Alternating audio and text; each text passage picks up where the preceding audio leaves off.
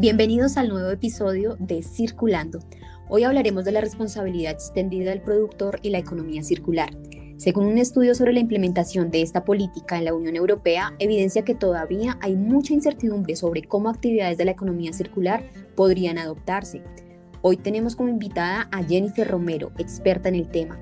Bienvenida, Jennifer.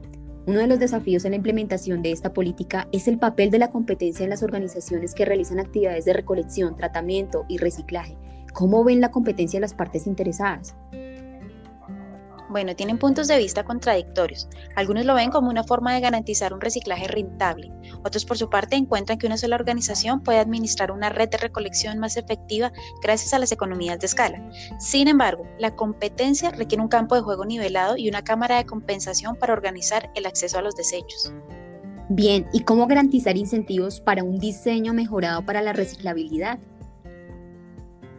La política no ha proporcionado incentivos. Esta deficiencia se debe a la naturaleza colectiva del sistema en sí, al hecho de que los costos de reciclaje solo representan un tercio del costo total de la recolección y tratamiento, y a la falta de armonización entre los Estados miembros.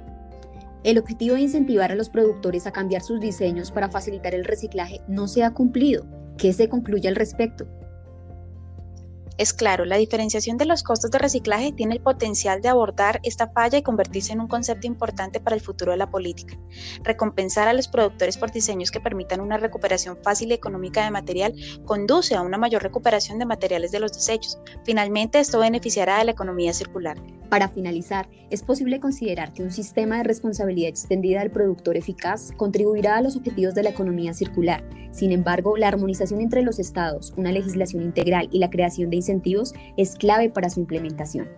Bueno, esto es todo por hoy. Nos vemos en nuestro próximo episodio.